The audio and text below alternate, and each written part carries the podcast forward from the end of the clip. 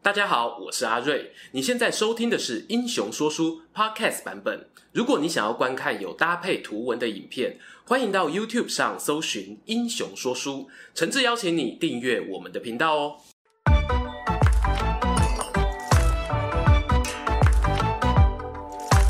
Hello，英雄说书的观众朋友，你们好，我是说书人阿瑞，替大家带来精彩的英雄故事。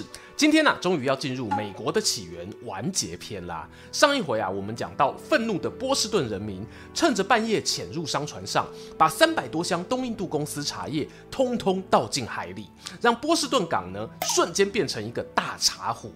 这个激烈举动背后的政治意义是呢，北美殖民地的百姓不愿意缴纳没有经过自己同意就制定的税赋法案，也传达了他们对英国政府的不信任。而伦敦方面呢，很快也做出回应，他们派出过去在北美英法战线中啊立有战功的汤马斯·盖吉将军出任麻州总督，前往波士顿稳定政局。而无巧不巧，这位盖吉跟华盛顿哦还曾经并肩作战，有一份患难情感。然而，被戏称为常败将军的乔治华盛顿，他一边要面对母国的强力制裁，一方面又要领导殖民地的大陆军，真的有办法逆转战局吗？我们故事接着听下去。话说啊，盖吉与华盛顿的相识可以追溯到当年英军远征杜根堡的时期。华盛顿呢，主要担任向导，盖吉将军啊，则率领一批掷弹兵打头阵。英法两边最初交手，英国是有优势的，盖吉还让对手的指挥官当场阵亡。只可惜啊，随后英军因为传令系统失灵，遭到法军一阵痛扁。正当战线濒临崩溃之际，华盛顿挺身而出，导游兼军官发号施令，稳住局势，才让部队有免于陷入更大的混乱，最后成功撤出战场。这件事情呢，让盖吉印象深刻。两人战后也维持书信往来。大家都知道啊，华盛顿是英粉嘛，能跟来自英国本土的将领做朋友，这是求之不得。But 当波士顿丢茶事件发生后，这两位老朋友的友情哦，就面临重大考验。盖吉呢，是在丢茶事件的隔年，一七七四年五月来到波士顿就任总督。同时，他还带来英国国会赋予他执行的强制法案。顾名思义，就是要透过这些法条加强对麻州的控制。当中有四项重点：第一啊，扩大英国驻军征用民宅的范围；第二，关闭波士顿港口，直到殖民地提出的调查赔偿，让国王获得满意答复为止；第三呢，赋予总督啊变更司法管辖权的裁量，像波士顿大屠杀这一类的案子。如果总督认为英国官员在殖民地无法得到公平的审判，可以将法院改到别州，甚至是英国本土。最后一点则是呢，限缩北美人民参政的权利。过去由殖民地议会协调的州政府官职，未来统一由总督指派。原本讨论公共事务的城镇议会啊，也改成一年才召开一次。强制法案的消息一发布哦，英国的民意支持度跌破谷底，百姓觉得啊自己是被逼上梁山，官逼民反，不得不反啊。以关闭波士顿港口来说呢，就有浓浓的连坐法味道。明明丢茶的人是少数哦，为何其他使用港口的人也要受限制呢？再来，总督可以任意变更司法审判的地点，英粉华盛顿哦都忍不住口出恶言，他认为啊这就是故意设计来开脱官员刑责的。至于最后那一点，限制殖民地人民参政的措施，虽然看起来哦是针对麻州的个别规定，可是其他各州也会担心啊，自己原有的民主程序会不会被剥夺，导致整个北美殖民地一片哗然。他们称呼强制法案为不可容忍的法案，忍无可忍，无需再忍。盖吉抵达波士顿后不到半年。公元一七七四年九月，北美各州宣布召开了鼎鼎有名的第一届大陆会议，这是日后邦联会议的雏形，同时也是美国国会的前身。会议中呢，他们做出了两个重要决定：第一，各州啊要团结抵制英国商品进口，直到法案撤销为止；第二，无论结果如何，半年后要召开第二次会议。顺带一提哦，华盛顿呢就是在第二次大陆会议上被推举为总司令。人家常说啊，东包俗团给，团给劲无烂。美国殖民地的百姓呢，示范给你看吼，虾米好做团给。会议结束到隔年为止，殖民地对英国进口的商品就活生生减少了九十趴以上。这马上让盖吉总督感受到人民的意志。然而讲真的啦，法案也不是他一个人可以决定的。作为外派指挥官哦，他能做的就是从军事专业判断如何避免叛乱行动扩大。猜猜他做了什么？这恰恰验证了我们上一集讲到，历史上的机缘凑巧都是年久月深的累积。盖吉总督观察到啊，开始有暴民蠢蠢欲动，他当机立断，必须防止异议团体有机会拿到军火武器。北美殖民地啊，民风剽悍，又有与原住民法国人开战的经历，他们各州政府呢都准备了一定的弹药库存，以防万一。而麻州这边的弹药库是存放于查尔斯镇。盖吉与镇上的民兵指挥官讨论后，决定把武器子弹移动到波士顿的威廉堡，免得到时候啊落入不肖分子手中。这个搬移军火的过程啊，上称顺利，答案是呢，问题却发生在搬完之后。不知道啊是谁走漏了风声，谣传英国政府准备对殖民地开战，所以才会把弹药集中起来。后来有、哦、越传越夸张啊，有人说看到好几个乡民阻挡搬弹药被杀害，还有人表示呢，英国海军已经在轰炸波士顿了。这些消息呢，让麻州一带的民兵系统紧急动员了起来，他们把更多年轻力壮的男性编入快打部队。我这是套用警方的用语啦。当时呢，有另一个专有名词叫“分钟人”，意思是呢，紧急事件发生的一分钟内，城镇的民兵可以集结完毕。同时呢，他们也在波士顿西方的内陆城市康科德另外成立自由州议会，好用来对抗被操控的麻州政府，并且啊，把还没被搜刮走的弹药往此处集结。话说呢，盖吉总督看到殖民地人民的反应，心知不妙，连忙写信跟伦敦求援，同时准备派部队秘密前往康科德，希望可以在正面冲突爆发之前，先行把自由州议会缴械。殊不知啊，在整个殖民地都反英国政府的情况下呢，英军的行动一点都不秘密。波士顿乡民啊，看到街头巡逻的军人变多，知道状况有变。一传十，十传百，周围各乡镇的民兵系统都知道英国人出动了。负责带兵前往康科德的是一位史密斯中校，他还浑然不觉自己的行动曝光哦，带着大约八百人慢慢往西推进。在公元一七七五年四月十九日清晨，他的先锋部队呢抵达通往康科德的中继站列辛顿，当地的民兵啊只有大约八十人。他们早早得知情报啊，知道寡不敌众，所以没有主动迎战，反而呢让出道路给英军通行。不过英国人哦很坚持哦，要求民兵必须缴出手中的武器，双方啊因此僵持不下。第这里 moment 这里吸干，砰！平地一声雷啊，不知道哪个冒失鬼开了一枪，紧接着呢许多英国士兵跟着砰砰砰的开火，现场陷入混乱，直到呢史密斯中校赶来才结束这一场闹剧。一回神呢，大部分的民兵哦都已经趁乱溜走了。而这个列辛顿的意外枪响，就是现在大家提到开启美国独立战争的第一枪。不过呢，北美民兵这边啊，脑袋是很清楚的，他们理解自己的优势与劣势。虽然提前知道英国行军的情报，不过民兵跟职业军人哦还是有差别。他们不打算死守城镇。反而呢，采取一个请君入瓮的态势。当史密斯的部队来到终点站康科德时，发现啊，百姓没有任何抵抗，这让英国士兵呢松懈下来，甚至啊还一边在镇上买早餐吃，一边执行销毁武器的任务。时间来到中午，正当史密斯准备打道回府时，代志不妙了。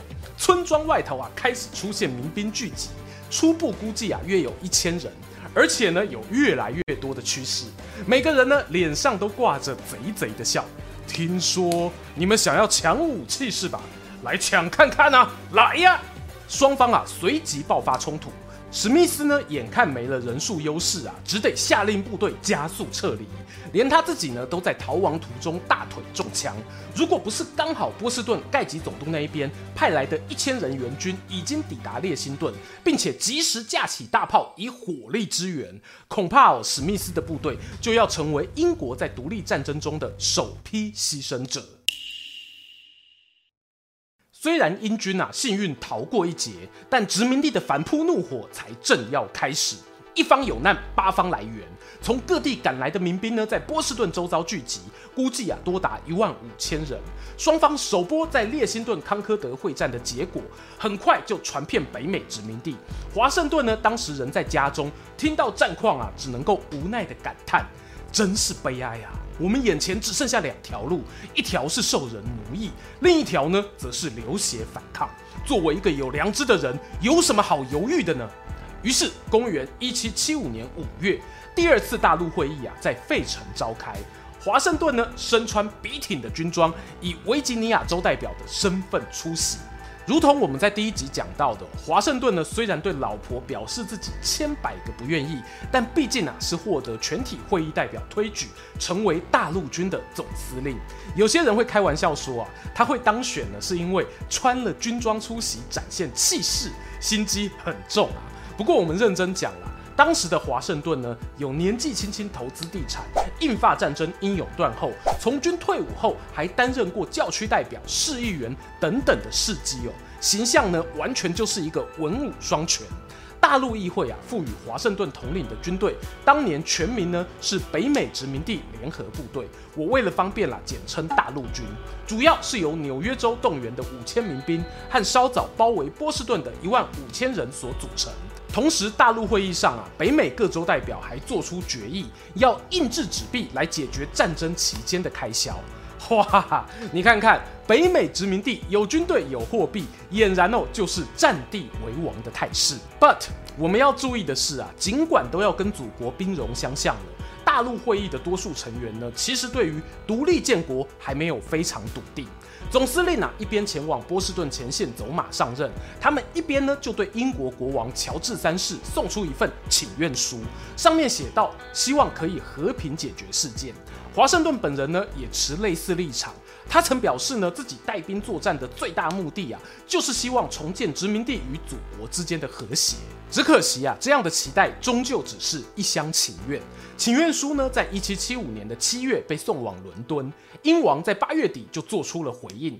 乔治三世呢，发表一份镇压造反与叛乱宣言，简单说呢，就是把北美洲的冲突定调为公然叛变，要求大英帝国官员用尽一切手段进行镇压。这个决定呢，让他与大陆军总司令乔治华盛顿各自哦摆在跷跷板的两端，注定要分个高下。诶，不知道大家有没有发现，乔治华盛顿与乔治三世名字里啊都有个乔治，这不是单纯凑巧哦，而是他俩取名的原因确确实实都是来自同一个人，就是乔治三世的阿公乔治二世。我们提到华盛顿家族呢是日久他乡当故乡，在北美落脚生活，他好想回英国，却一辈子没机会啊。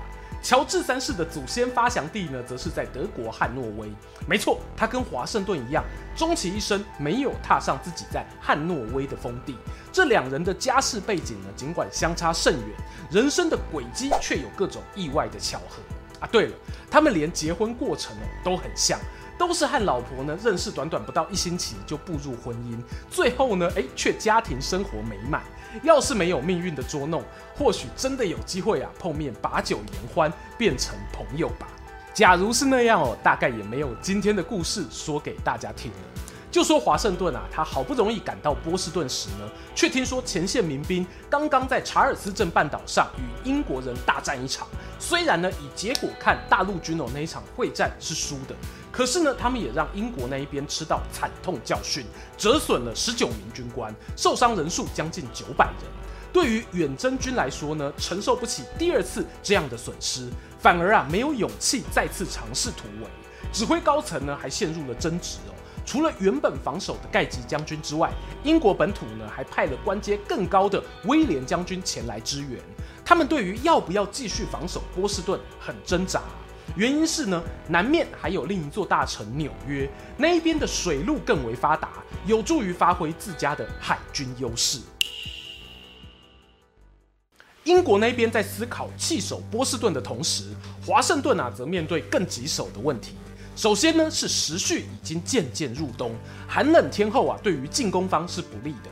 再来呢是他手下的民兵部队，用杂牌军来形容哦都不为过。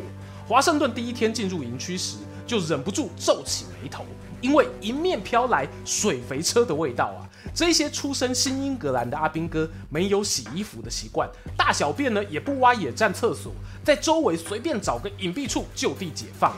这种恐怖的卫生习惯呢，使得军中哦成为痢疾、蚊虫散播的天堂。光是卧病在床的人呢，就比前面打输会战受伤的人还多出两三倍。连基本生活条件都这么恶劣，就更别提其他进阶的军纪了。华盛顿啊，注意到这里的民兵和他老家维吉尼亚有很大差别，多数是穿着平常工作服来打仗，也没有区别军阶的军装。打起仗来呢，当然也没有可靠的指挥系统。有一句话形容当年乔治华盛顿的处境是啊，他花了一年让士兵睡觉有毯子。花三年让大家有制服穿，等到第五年时呢，军官啊才有统一的阶级章。听到这里呢，相信观众朋友应该可以认同，华盛顿带兵包围波士顿呢，没有被打成骂包啊，金驾喜吼天公背啊，五波比啊。最神奇的是，他不止没有被打败，最后竟然还能够用这一批部队攻下防御严密的波士顿，这究竟是怎么办到的？大陆军虽然看似一盘散沙，但他们仍旧具备一些英军没有的优势。其一啊，他们有民意支持，老百姓往往会送食物来喂食阿兵哥，大家不愁没饭吃啊。也往往呢能透过县民情报得知英国人的计划。其二呢，大陆军里头呢阶级划分哦没有那么严明，换句话说啦，各种天马行空的意见都有可能发生。譬如呢，华盛顿他就采纳一名诺克斯上校的建议，决定在波士顿东南方切斯特高地上构筑火炮阵地，居高临下炮击城池。而诺克斯呢，还自告奋勇，冒着风雪翻山越岭前去泰孔德罗加堡，运来了一百多门火炮。这段故事啊，我看了之后简直惊为天人啊！我愿意称它为波士顿一夜城，因为这计划要能实现，光有火炮还不够哦。切斯特高地呢，距离主城并不远，英军要出门拦截是完全有机会的。但他们为什么放任大陆军来去自如呢？主要啊是当时寒冬来临，切斯特高地的土壤都结冻了，比石头还坚硬，很难想象可以在这里构筑防御工事。但是啊，想象力就是你的超能力啊！提出这计划的诺克斯上校刚好有个部下很聪明，他提议呢。我们啊，可以先在平地组装好建筑框体，运上山后呢，再把里面塞满木头、草堆等等填充物，不用木桩啊，就能够快速搭建起据点了。华盛顿听到这想法，好开心呐、还举一反三说啊，我知道，我知道啊，你们还可以用大木桶装满土，放在据点前面当屏障，万一敌人要冲锋，就把桶子推下去砸人。大陆军呢，就在这样一来一往的沟通之中，拟定了异想天开工程计划。讽刺的是呢，这个快速构筑堡垒的做法哦，其实是出自英国皇家军事学院副院长约翰穆勒的著作，不料呢，却被用来对抗英国自家军队。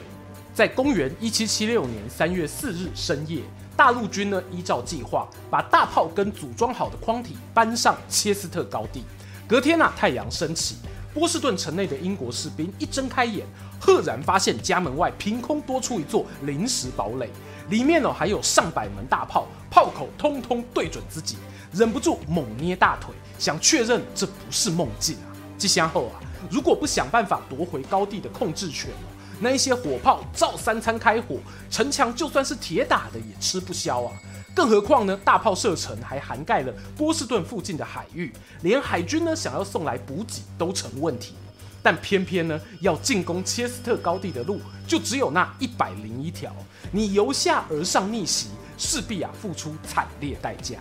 奇迹发生的这一天呢，正好是波士顿大屠杀满六周年的日子。威廉将军与盖吉将军权衡利害关系后，决定做出弃城撤兵的重大决定。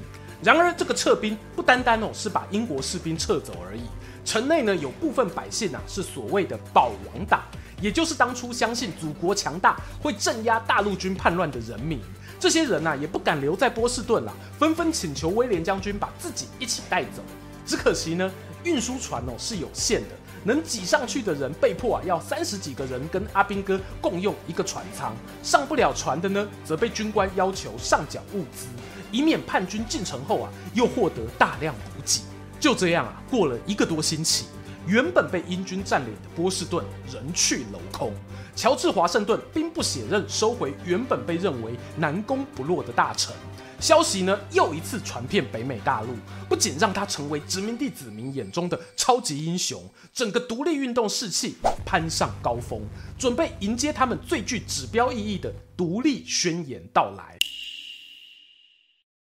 让乔治华盛顿还有其他政治领袖决定与英国断绝关系的导火线，不完全啊是波士顿大捷，也包括英国国王乔治三世对待和平请愿书的态度。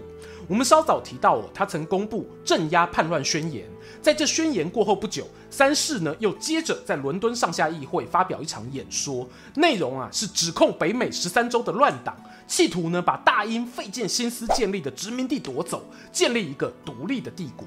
为了快速弭平动乱，他除了投入本国军队，也会邀请外国佣兵支援。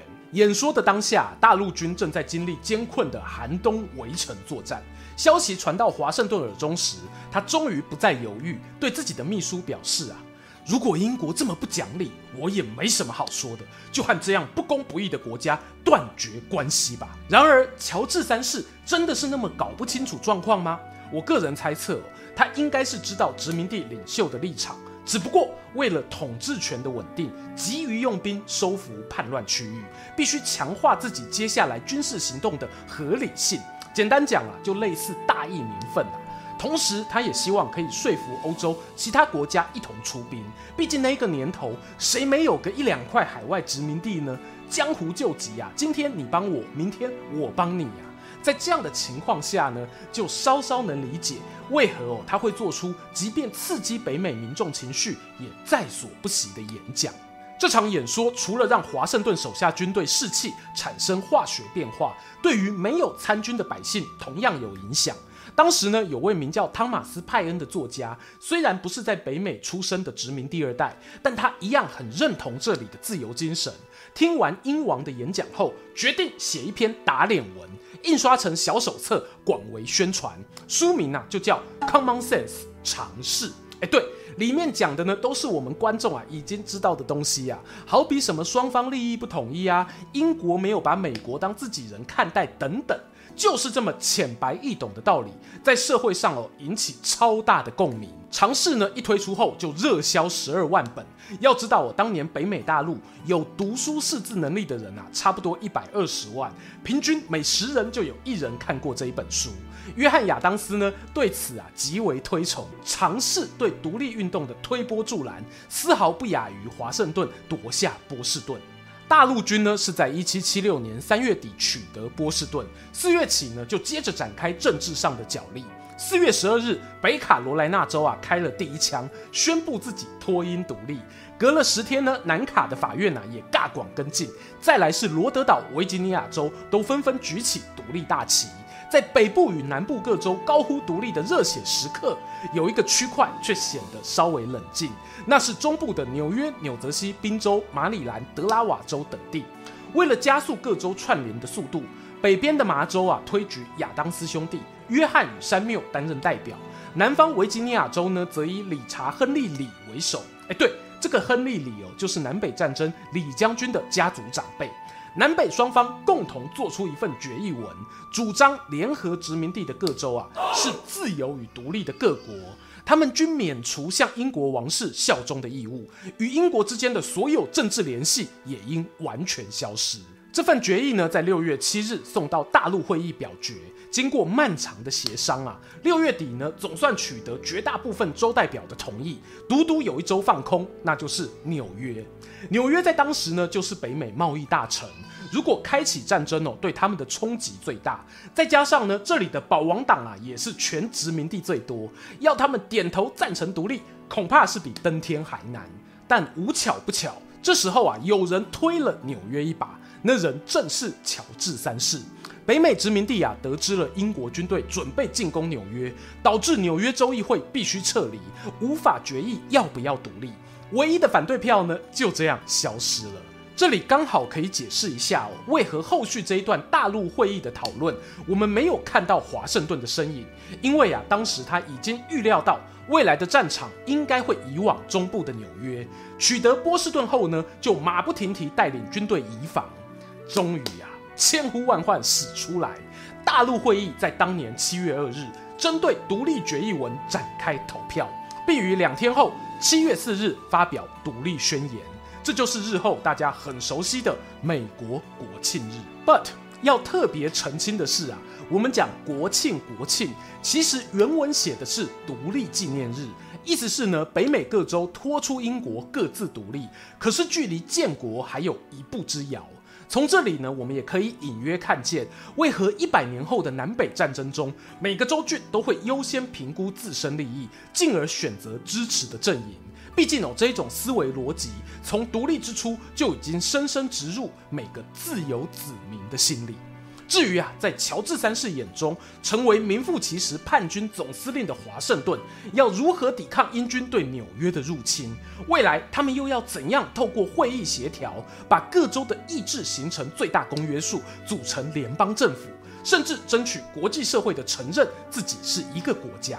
那又是另外一段故事了。好啦，我们美国起源三部曲啊，在今天的独立宣言暂时告一段落。别紧张，后面还有很多精彩人物与战役，我也会各自做成专片，在未来分享。观众朋友喜欢听这种系列大长篇吗？那千万别错过我们之前介绍的日本现代化过程的推手坂本龙马，还有中二新选组的传奇事迹。只要点击旁边的方框就能欣赏。最后邀请大家不吝订阅英雄说书，追踪说书人阿瑞的 Instagram，我会在那边分享更多说书日常。在能力所及范围，也可以使用加入会员或超级感谢留言，给频道更多支持。期待和你们下次空中再见。